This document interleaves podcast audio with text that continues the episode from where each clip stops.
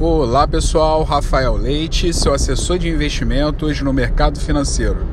Hoje vamos fazer um resumo sobre a indicação de produtos feita pelo assessor de investimentos. O assessor de investimentos não pode fazer essa indicação de produtos. A palavra final é do cliente, tá, pessoal?